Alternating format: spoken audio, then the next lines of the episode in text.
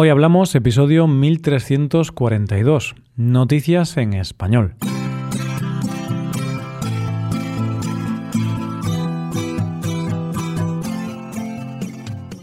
Bienvenido a Hoy Hablamos, el podcast para aprender español cada día. ¿Quieres llevar tu español al siguiente nivel? ¿Quieres mejorar tu gramática y enriquecer tu vocabulario? Te animo a hacerte suscriptor premium para acceder a un montón de contenido para usar en tu rutina de estudio puedes hacerte suscriptor premium en nuestra web hoyhablamos.com. Hola oyente, ¿cómo estás? En este podcast, un jueves sin noticias es como un jardín sin flores. Así que vamos con las noticias de hoy. Comenzaremos intentando descubrir el secreto de la fórmula de la Coca-Cola. Seguiremos con la fiesta sorpresa más cara de la historia y terminaremos con un trabajo para el que hay que saber contar y no ser friolero. Hoy hablamos de noticias en español. Existen grandes secretos de la humanidad. ¿Existe el Área 51? ¿Qué ocurre realmente en el Triángulo de las Bermudas? ¿Sabemos de verdad qué pasó con la muerte de Marilyn Monroe? ¿Elvis Presley está vivo y vive en Valencia? ¿Cuál es la fórmula de la Coca-Cola? Todas estas son preguntas sin respuesta, pero en la primera noticia de hoy puede que seamos capaces de comprender un poco mejor de dónde vino la idea de la Coca-Cola y quizá acercarnos a descubrir su secreto. La Coca-Cola, que hoy conocemos como bebida, comenzó como un tónico. De hecho, su inventor, John Pemberton, era farmacéutico en Atlanta, Georgia, en Estados Unidos. Creó esta bebida en el año 1885 y la lanzó al mercado como un jarabe para el dolor de cabeza y que además daba un poco de energía extra.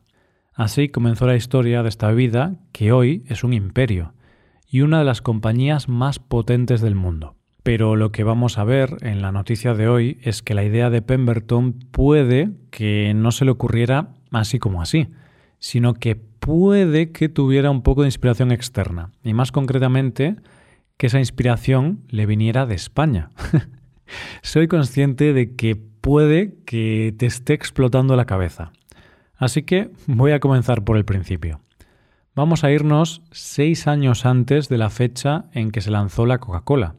Y vamos a irnos al pueblo de Valencia llamada Ayelo de Malferit.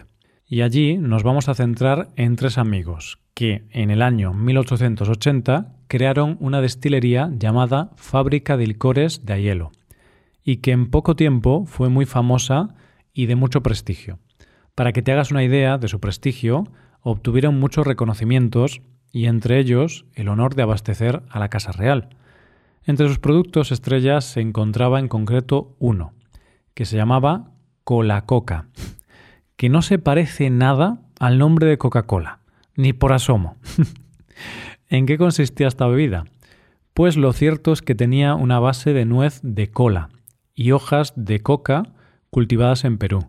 Es decir, tenía el mismo color, el mismo sabor y la misma base que la Coca-Cola. Solo había una diferencia real entre las dos bebidas. La española se hacía con agua fresca y la norteamericana con agua con gas edulcorada. En un primer momento se llamó anís celestial y era vendido como un digestivo y reconstituyente, que se promocionaba como el más higiénico y exquisito de los licores. Tal era el parecido que cuando Coca-Cola quiso vender su producto en España, en los años 50, tuvo que comprarle los derechos a la empresa española, cosa que hizo y que dicen que costó entre 30.000 y 50.000 pesetas de aquel momento. Y la gran pregunta que nos estamos haciendo todos es, ¿pudieron estos dos mundos coincidir en algún punto? Pues parece que sí porque uno de los miembros de la destilería española tenía como trabajo vender sus productos por el mundo. Y parece ser que uno de esos viajes le llevó a Filadelfia en 1885, curiosamente un año antes de que Pemberton inventase su ya famosa Coca-Cola. ¿Coincidencia? No lo sabemos. Posiblemente sea una simple coincidencia y no tengan nada que ver. No lo sé, pero es una historia muy curiosa. Como curiosidad te diré que esa cola coca española todavía se vende en España bajo otro nombre y solamente como bebida alcohólica, Hoy por hoy es un licor llamado nuez de cola. Vamos con la segunda noticia del día. Voy a empezar esta segunda noticia con una pregunta de esas que solo admite como respuesta un sí o un no. ¿Te gustan las fiestas sorpresa, oyente? y es que el mundo se divide en dos clases de personas, a las que les gustan las fiestas sorpresa y a las que no. Así de sencillo. Precisamente de una fiesta sorpresa no deseada es de lo que vamos a hablar en esta noticia. El protagonista de esta noticia se llama Kevin Berling. Es un hombre que vive en Kentucky, Estados Unidos, y en el año 2019 trabajaba en una empresa llamada Gravity Diagnostics. Lo más normal en una empresa es que el día del cumpleaños de alguien se le haga una fiesta o se haga algo especial, al menos comer un pastel o alguna cosa así. Kevin, siendo consciente de esto, días antes de su cumpleaños habló con su coordinadora de oficina para pedirle por favor que no hicieran nada el día de su cumpleaños. La razón, según le contó, es que sufría un trastorno de ansiedad y que esas situaciones al ser el centro de atención, le provocaban estrés, y que todo era debido a malos recuerdos de la infancia, ya que le recordaba al divorcio de sus padres. La cuestión es que la coordinadora se olvidó de su petición y el día 7 de agosto, día de su cumpleaños, Kevin paró para comer y se encontró con que sus compañeros le habían preparado una celebración de cumpleaños. ¿Y qué pasó? Pues tal y como él había avanzado, la situación le provocó un ataque de pánico que le hizo huir de la oficina y terminar encerrado en su coche. Al día siguiente, Kevin fue citado por sus jefes, que le recriminaron su actitud y le acusaron de comportarse como una niña pequeña y que había robado la alegría de sus compañeros. Esta situación le provocó a Kevin otro ataque de pánico, y sus jefes le dijeron que se fuera a casa un par de días. Estando en su casa, le llegó la comunicación de que lo despedían debido a los acontecimientos de la semana anterior y que tenían miedo de que ese tipo de situaciones lo enfurecieran y se volviera violento. ¿Qué hizo Kevin?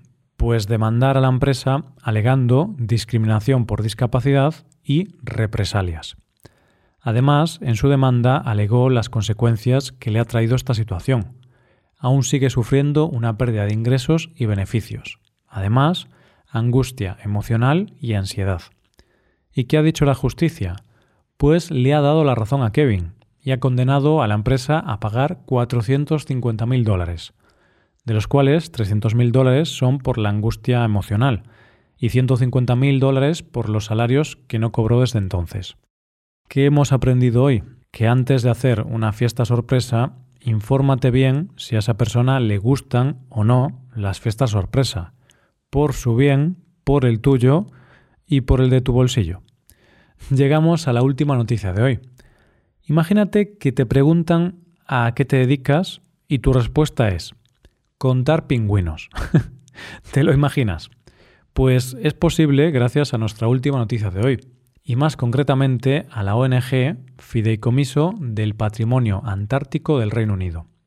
Esta ONG ha lanzado una oferta de trabajo que al menos va a hacer que no pases calor, porque para hacer este trabajo habrá que estar durante cuatro meses en la Antártida, que es el periodo que dura el verano austral.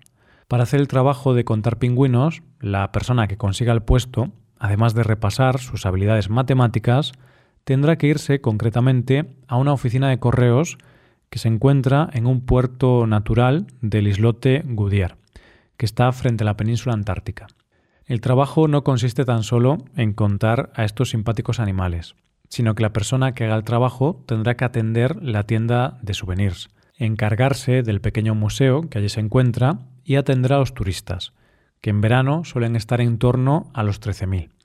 Vale, vale, ya sé que no te estoy diciendo lo más importante para valorar si te interesa o no el trabajo, el sueldo. Pues bien, oyente, el sueldo para este trabajo es de unos 2.000 euros al mes. Pero antes de que te decidas, tengo que contarte algo importante de este trabajo. Y es que el lugar donde estarías durante esos cuatro meses no es el sitio más lujoso del mundo, por lo que tendrías que renunciar a ciertos lujos y comodidades. La estación en cuestión se conserva tal cual era cuando se inauguró en la Segunda Guerra Mundial. Esto significa que no hay inodoro, luz ni calefacción.